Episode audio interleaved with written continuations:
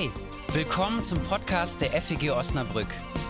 Vielleicht inspiriert er dich, um über dich, Gott und die Welt nachzudenken. Viel Spaß!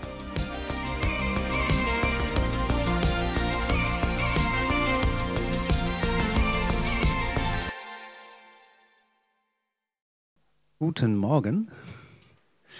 Ich freue mich, dass ich heute äh, mal wieder hier bei euch sein darf und ähm, habe mich sehr gefreut über den Snackable Science äh, und ich habe auch äh, am Anfang jetzt ein klein wenig Snackable Science mitgebracht, ähm, weil es ja heute Muttertag ist und ähm, weil ich gesehen habe, ach, wenn du Sonntag hier bist ähm, und es ist Muttertag, ähm, wie ist das eigentlich mit der Mutter und dem Bild, was wir von Gott haben? Und äh, um da reinzukommen, habe ich natürlich erstmal reingelesen, Muttertag, wie ist das entstanden, was ist das überhaupt? Ähm, Muttertag ist ja, ruft ja gemischte Gefühle hervor. Erstmal wahrscheinlich bei allen Müttern, äh, gerade auch die hier sitzen. Äh, wie ist das eigentlich, Muttertag? Äh, bei mir kann ich mich auch immer daran erinnern, äh, oh, Muttertag, Hilfe, morgen ist Muttertag. Ähm, und gerade als wir das Lied gesungen haben, ist mir da auch nochmal aufgefallen, ähm, hätte ich alle Farben, könnte ich dir nichts malen. Also ich habe natürlich auch als Kind natürlich erstmal mal für Mama Bilder gemalt. Und da steckte schon ein erstes mit drin, wo mir auffällt, ganz viel in unseren Liedern, in, unserer, in unserem Glauben hat damit zu tun, dass wir Gott eben auch als Mutter begreifen können.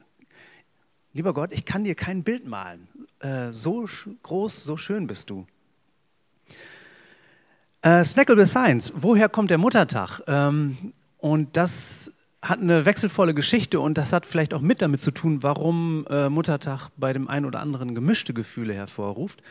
Äh, das hat nämlich total gut angefangen, wie ich finde, äh, in den USA im 19. Jahrhundert. Da gab es äh, eine Frauenbewegung, die sich für Gleichberechtigung und für mehr äh, Rechte für Frauen eingesetzt hat äh, und vor allem auch für den Pazifismus. Ähm, Bürgerkrieg, Amerika, 19. Jahrhundert.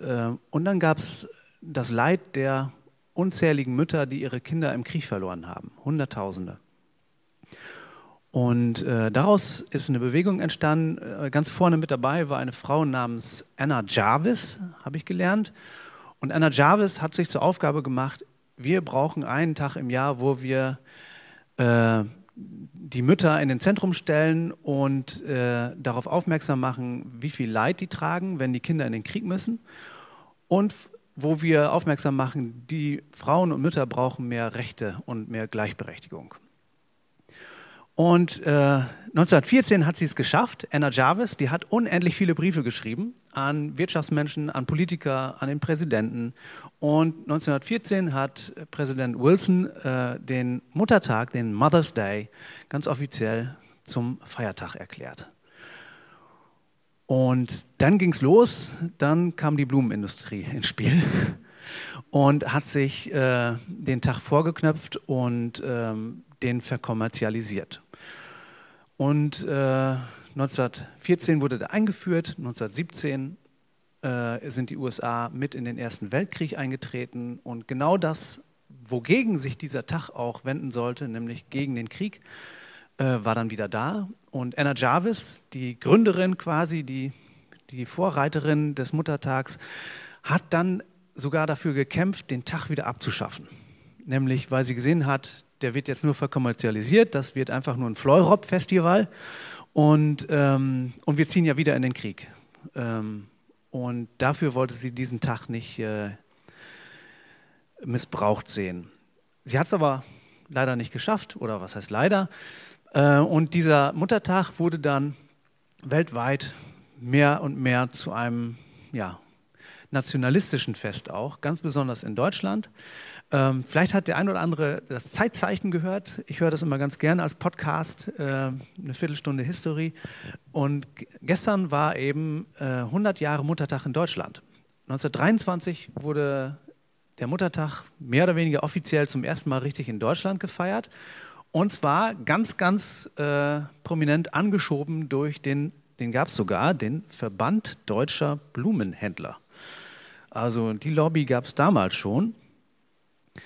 Äh, Verband deutscher Blumengeschäftsinhaber. Inhaber, nicht Inhaberin. ähm, Und die haben das mit großem Werbeaufwand eingeführt, 1923, ähm, schenkt eurer Mutter Blumen. Also der Kommerz war in Deutschland von Anfang an vorne mit dabei und dann zehn Jahre später, ab 1933, ähm, wurde der Muttertag von den Nazis natürlich dann erstmals wirklich auch als offizieller Feiertag in Deutschland eingeführt ähm, und aber natürlich mit der Nazi-Ideologie aufgeladen.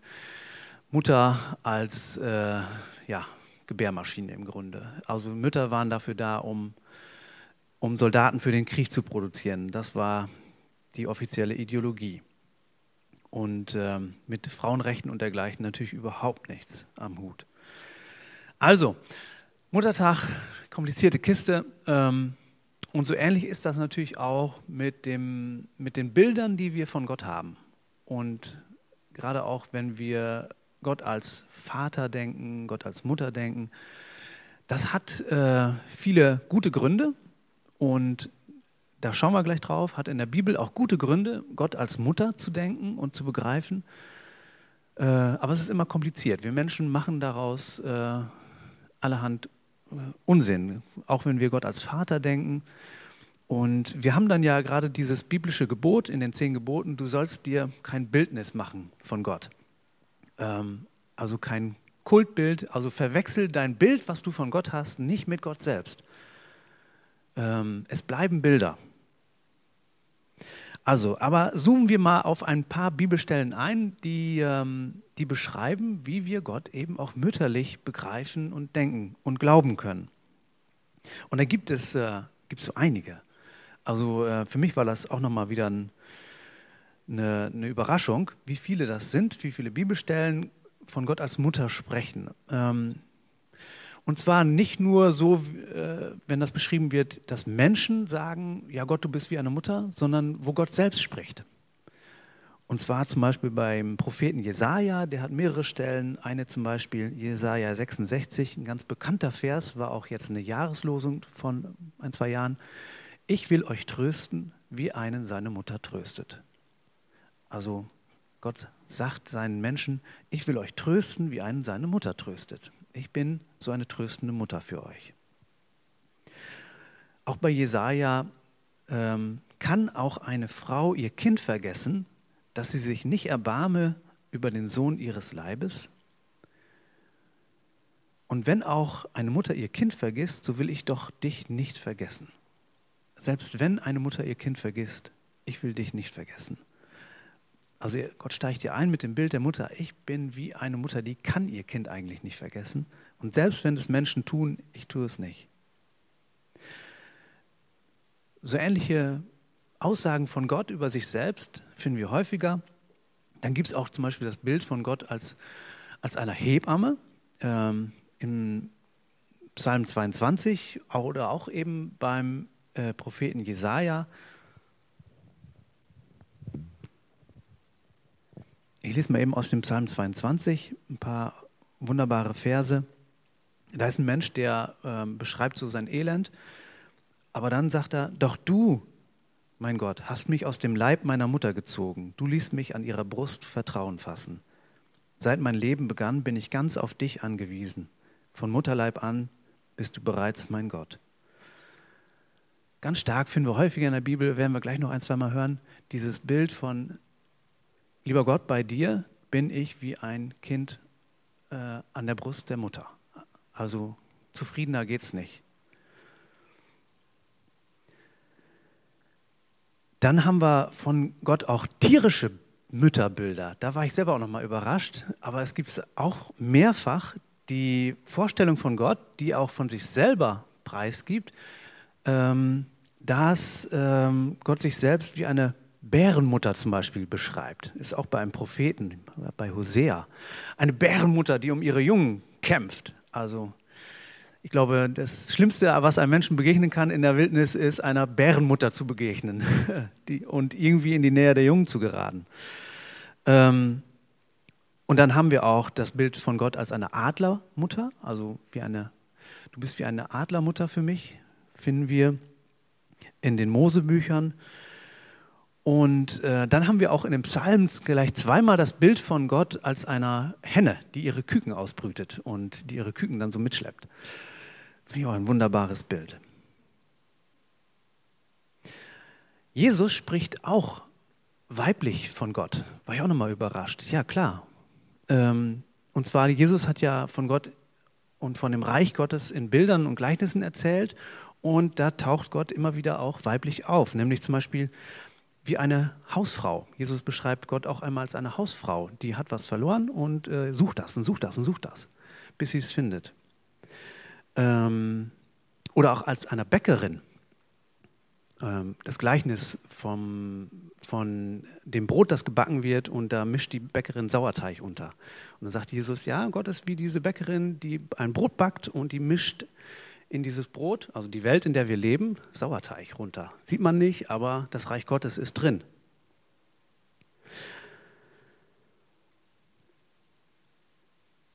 Also, wir haben ganz, ganz viele Bilder und ein ganz starkes Bild ist nochmal wieder ein Psalm, der 131. Psalm und den, der ist ganz kurz und den lese ich nochmal vor.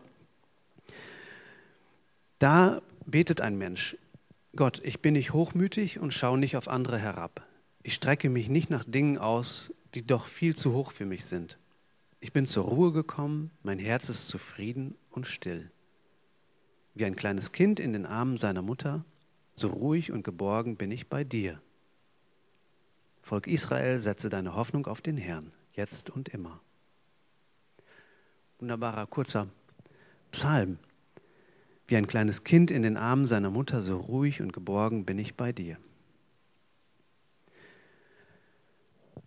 Also ganz viele mütterliche Bilder.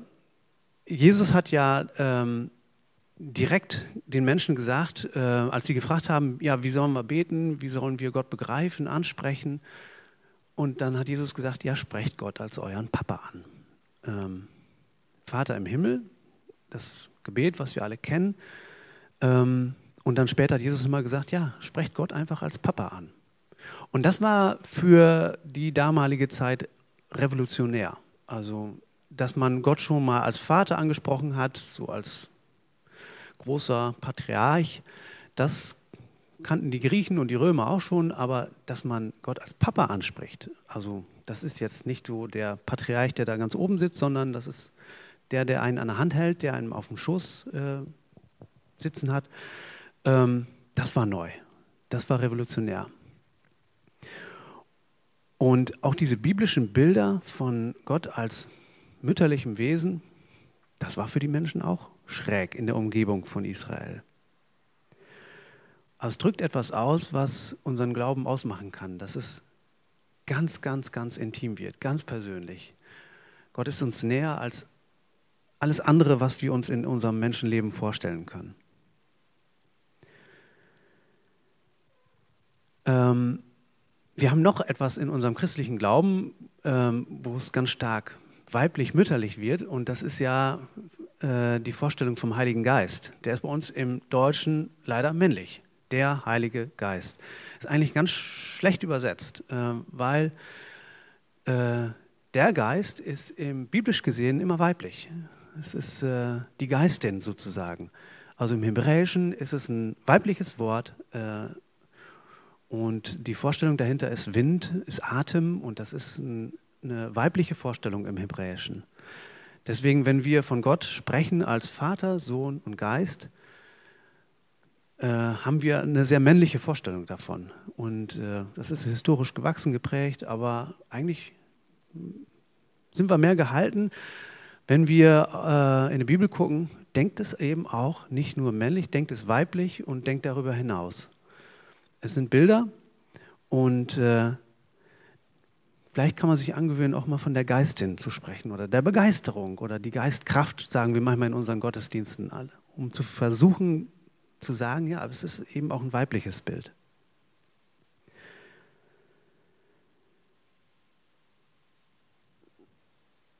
Jeder von uns hat ja einen Bauchnabel. Ähm, kann man selber noch mal kurz fühlen. Ist er noch da? ähm, und der Bauchnabel, das ist ja äh, die größte Erinnerung daran, dass wir oder die ständige Erinnerung, ja, ich bin ja auch ein Kind einer Mutter und ich bin ja geboren worden und ich war neun Monate lang meines Lebens, für euch ist es noch ein größerer Teil, für mich ist es mittlerweile schon ein kleinerer Teil, ähm, neun Monate lang tatsächlich ähm, völlig eins mit meiner Mutter, im Bauch der Mutter. Und ähm, dann daran zu denken, ja, und die Mutter, die mich geboren hat, die hatte auch einen Bauchnabel. Und ähm, die war ja auch das Kind einer Mutter. War auch neun Monate lang in einem Bauch und die wieder und die Ur-Uroma auch. Und so geht das ewig weiter. Und zwar bis an den Anfang, bis an den Anfang der Schöpfung. Ähm, Gott hat uns und diese Welt geschaffen und der Bauchnabel ist für mich immer so die Erinnerung daran, das ist meine Verbindung ganz mit dem Anfang. Und äh, vielleicht kann man sich das auch mal angewöhnen, sozusagen ab und zu sich an den Bauchnabel zu fühlen. Deswegen, da gehe ich ganz an den Anfang der Welt und an, äh, das verbindet mich mit meinem Schöpfer, meiner Schöpferin. Ja. Also ich bin sehr traditionell christlich aufgewachsen, ähm, komme vom Land. Ähm, traditionelle Rollenbilder, das habe ich noch viel mehr, mittlerweile auch auf dem Land, äh, hat sich vieles verändert. Aber da war das noch so, als ich in den 80ern groß geworden bin, relativ klar, also was ein Mann und was eine Frau zu tun hat. Ähm, meine Mama war auch äh, Hausfrau äh, und hat sich um uns Kinder gekümmert. Mein Vater war Bauer, arbeiten, äh, auf dem, viel weg auf dem Land. Ähm, und so waren auch die Rollenbilder, die, die ich in der Kirche kennengelernt habe. Ja, Gott, da denken wir erstmal so männlich, patriarchal. Ähm, das hat man natürlich irgendwie ja, aufgepasst, mit der Muttermilch eingesogen, diese, diese Bilder. Ähm, und von daher war das für mich äh, so im Laufe des Lebens schon eine Gewöhnungssache, mich äh, darauf einzulassen, ja, Gott auch mütterlich denken, zu begreifen, Gott auch mütterlich glauben. Und manchmal ist es das noch für mich. Ähm, aber es ist für, hat vielleicht auch ein Stück meinen Glauben gerettet oder auf jeden Fall enorm vertieft und geweitet, Gott eben mütterlich zu begreifen, anzurufen. Ähm, ich habe ähm, großes Glück in meinem Leben gehabt, dass ich Eltern gehabt habe, einen Vater, eine Mutter, Mama und Papa, die, äh, die gut für uns waren, für mich und meine Geschwister. Ähm, Natürlich, ich kann unzählige schöne Kapitel erzählen und natürlich gibt es auch Kapitel, die äh, ich nicht erzählen, so gerne erzählen würde, die schwierig waren. Ähm, aber im Großen und Ganzen äh, kann ich sagen, ich habe echt Glück gehabt äh, mit meinen Eltern und bin denen sehr unglaublich dankbar. Ähm, Anfang dieses Jahres äh, habe ich mit ganz, ganz vielen Menschen, alten Menschen, Interviews geführt und zwar, das sind so die letzten Kriegskinder, die noch von der Kriegszeit erzählen können. Ähm, vielen Dank für das tolle äh, äh, Bild von der Bergkirche, also die, die tolle Einführung. Äh, da kann man das in diesem Sommer hören. Das sind Berichte von Kriegskindern, kann man auch als Podcast hören, ähm, die aus ihrer Zeit erzählen. Und ganz viel ist da drin äh, gewesen. Ja, mein Papa, den habe ich ja nie kennengelernt. Der ist im Krieg geblieben. Äh, ganz viel war da drin. Ähm, ja, der Papa, der kam ja erst 53 oder was weiß ich zurück. Äh, da war ich schon Teenager, da habe ich den als erstes Mal kennengelernt. Und er kam gebrochen zurück. Ganz viel war darin, äh, Papa war Teil äh, einer Mordmaschine. Ähm, wie geht man da ein Leben lang mit um? Dann waren da viele Geschichten drin, die Mama hat um uns gekämpft wie, wie eine Bärenmutter. Also die Geschichten von Flucht und Vertreibung und Bombenhagel und wie dann Mütter um ihre Kinder kämpfen. Das ist unglaublich berührend gewesen. Ähm, aber eben darin auch ganz viel Geschichten von ja, Papa oder Mama. Ähm, wenn ich Gott als Vater oder Mutter begreifen will, dann ah, habe ich ja Bilder von Vätern oder Müttern, die die schwierig sind, wo ganz viel äh, Elend drin steckt auch. In der letzten Woche, da habe ich einen äh, Menschen beerdigt. Ähm, das war auch nochmal ganz faszinierend. Der hat ein paar Jahre auf der Straße gelebt, ähm, weil er in seinem Leben von Anfang an ziemlich viel Pech gehabt hat. Der hat mit vier Jahren seine Mutter verloren an den Krebs. Also als kleiner Steppke. Und ähm, hat dann später, dann hat er eine Familie gegründet ähm, und dann ganz schnell vier Kinder gekriegt. Und als das vierte da war, da hat ihn seine Frau verlassen und mit den Kindern sitzen lassen. Also er hat äh, ziemlich viel Pech gehabt in seinem Leben und ist dann auch dadurch auf eine schiefe Bahn geraten und hat sich enorm berappeln können, äh, auch mit dank der Obdachlosenhilfe, die wir hier in, Obdach, äh, in Osnabrück haben. Also ein ganz kleiner Werbeblock für die Obdachlosenhilfe in Osnabrück. Da habe ich nochmal gemerkt, wow, das kann Menschen richtig retten, richtig retten. Und ähm, wenn Menschen, so wie er, ganz schwierige Elternerfahrungen gehabt haben, tragische, wenn Eltern einfach nicht da waren, äh, Mütter nicht da waren, dann äh, ist es ja umso schwieriger, an einen Gott glauben zu können, von dem wir immer wieder als Papa, als Vater und Mutter sprechen. Ähm, und ich bin ja auch noch, weiß ich nicht, wenn ihr jetzt ganz kurz bei euch selber guckt, also ich bin noch keinem Menschen begegnet, der gesagt hat, ja, Mama oder Papa, das ist wahr und ist 1a. Das ist alles heilig, das ist alles super. Ähm, Gibt es, glaube ich, nicht. Aber ähm, für mich liegt da schon eine, eine Spur drin, warum wir überhaupt eine Ahnung davon haben können, dass wir irgendwo herkommen. Äh, und zwar nicht aus dem Nichts, sondern von, von Gott selbst. Ähm, wenn wir, gerade wenn wir schwierige Elternerfahrungen hatten oder haben, ähm, woher haben wir denn eigentlich das Bild davon, wie es eigentlich sein müsste? Also, wenn ich merke, also das, so wie sich meine Mama verhält, so soll sich keine Mama verhalten.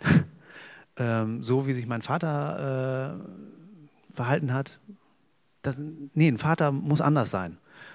Ähm, oder das, was an schlimmen, tragischen passiert ist, ähm, gerade bei Eltern, warum muss das denen passiert sein? Warum konnten die nicht für mich da sein? Ähm, warum haben die diese oder jene Krankheit bekommen? So soll es nicht sein. Und ich glaube, dass da sozusagen Gott eine, eine Spur in uns hinterlassen hat. Ähm, ein Bild davon, wie Eltern, wie eine Vater, wie eine Mutter eigentlich sein sollte. Ähm, die Wunden oder die Narben, die wir haben, ähm, gerade wenn es um Eltern geht, das sind für mich gerade immer wieder Hinweise darauf, wie Gott eigentlich Heiligkeit denkt. Also wenn wir wissen, so eine, eine Mutter muss anders sein oder ähm, Nähe, Zuwendung, Liebe, ähm, die sollte bei einem Vater, einer Mutter sozusagen ganz vorne stehen und ganz gelebt werden, dann kommen wir Gott auf die Spur dann haben wir eine Vorstellung vom Paradies, wie das ist, wenn Gott selbst mit uns lebt. In, in jeder Narbe, in jeder, in jeder Wunde, die wir haben, da steckt eine, ein Wissen um die Heiligkeit von Gott.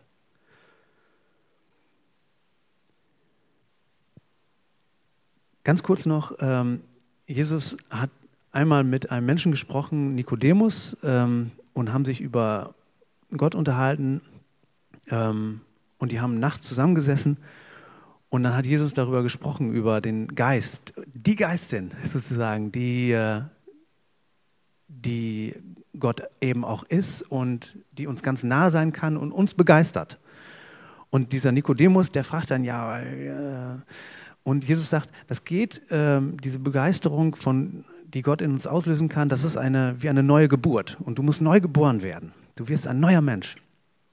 Und äh, dieser Nikodemus, der fragt dann, ja, wie neu geboren werden. Ich kann doch nicht in den, in den Schoß meiner Mutter äh, zurückkehren. Also ich kann doch nicht wieder in die Gebärmutter kriechen. Also ein ganz, ja, eigentlich auch ein bisschen lustiges Gespräch, was Nikodemus und Jesus da führen.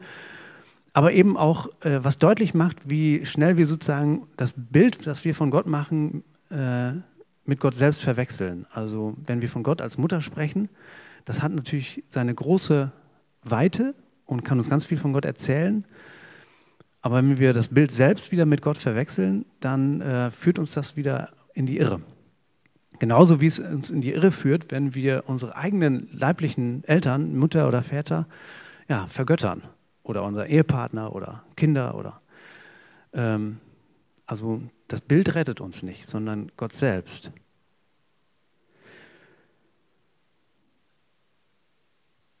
Wenn ihr nicht, wenn ihr nicht neu geboren werdet, sagt Jesus zu dem Nikodemus. Und ähm, da ist eine Vorstellung, die Jesus mitbringt, auch ähm, wie Gott ist. Ähm, das Wort, das wir in der Bibel am meisten haben, wenn Gott von sich selber spricht, äh, ich, ist, ich bin der Barmherzige. Ich bin Barmherzigkeit. Und Barmherzigkeit ist im Hebräischen nicht nur verwandt, sondern fast gleichbedeutend mit dem Wort Mutterschoß, Gebärmutter. Ähm, also das Bild, was, Jesus, was, was Gott von sich selber den Menschen gibt und sagt, ich bin Barmherzigkeit, ist ein Bild, ich bin wie der Mutterschoß, ich bin die Gebärmutter, aus der ihr kommt und mit der ihr eigentlich verwachsen wart und wo ihr wieder hin sollt. Und da ist dieses, dieser Gedanke von Nikodemus, ja, kann ich da wieder reinkriechen sozusagen. Ähm, der ist dann, der bei uns Menschen vielleicht nahe liegt. Aber es ist eben dieses Bild, was ein bisschen krass ist, aber auch groß für uns. Ähm, Gott ist Barmherzigkeit und Barmherzigkeit, wenn wir uns eine Vorstellung davon machen wollen, ist es wie ein Kind im Bauch der Mutter.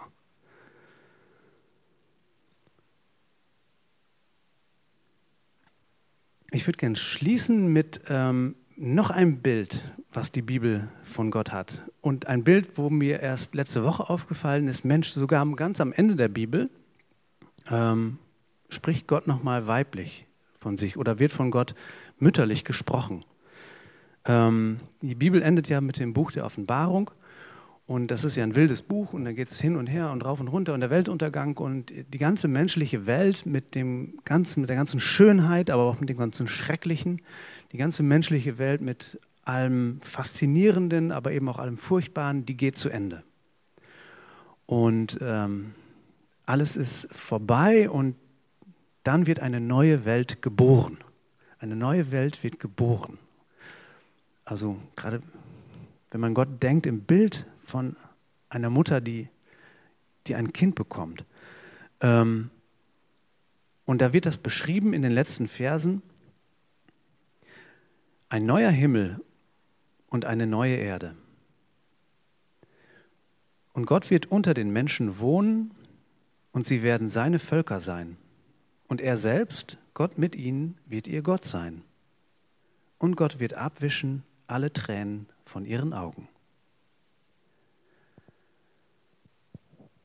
Ganz am Ende der Bibel nochmal das Bild von Gott wie eine Mutter, die tröstet, die einen auf den Schoß nimmt und alle Tränen abwäscht.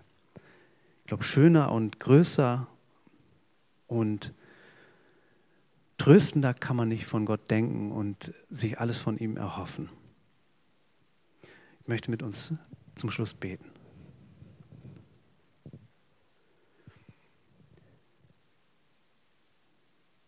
Große Barmherzigkeit, Gott, das bist du. Barmherzigkeit. Du hast uns geschaffen, du schaffst immer wieder neu. Herr, ich danke dir für, für das Bild, was du uns schenkst, dass du unser aller Mutter auch bist und dass du alle Tränen trocknest. Ich danke dir für diese Welt, in der wir leben und für alles, was wir darin erleben. Lass uns näher erfahren, Liebe und eben dich, Barmherzigkeit. Lass uns diese Barmherzigkeit, die du bist, immer mehr begreifen, uns darin ausprobieren und versuchen, sie zu leben. Amen.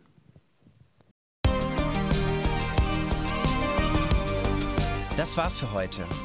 Wenn du mehr über uns erfahren möchtest, wer wir sind und was wir machen, schau doch mal auf feg-osnabrück.de. Da wir uns ausschließlich durch Spenden finanzieren, wäre es auch richtig cool, wenn du uns unterstützen würdest. Alle Infos dazu findest du auch auf der Homepage.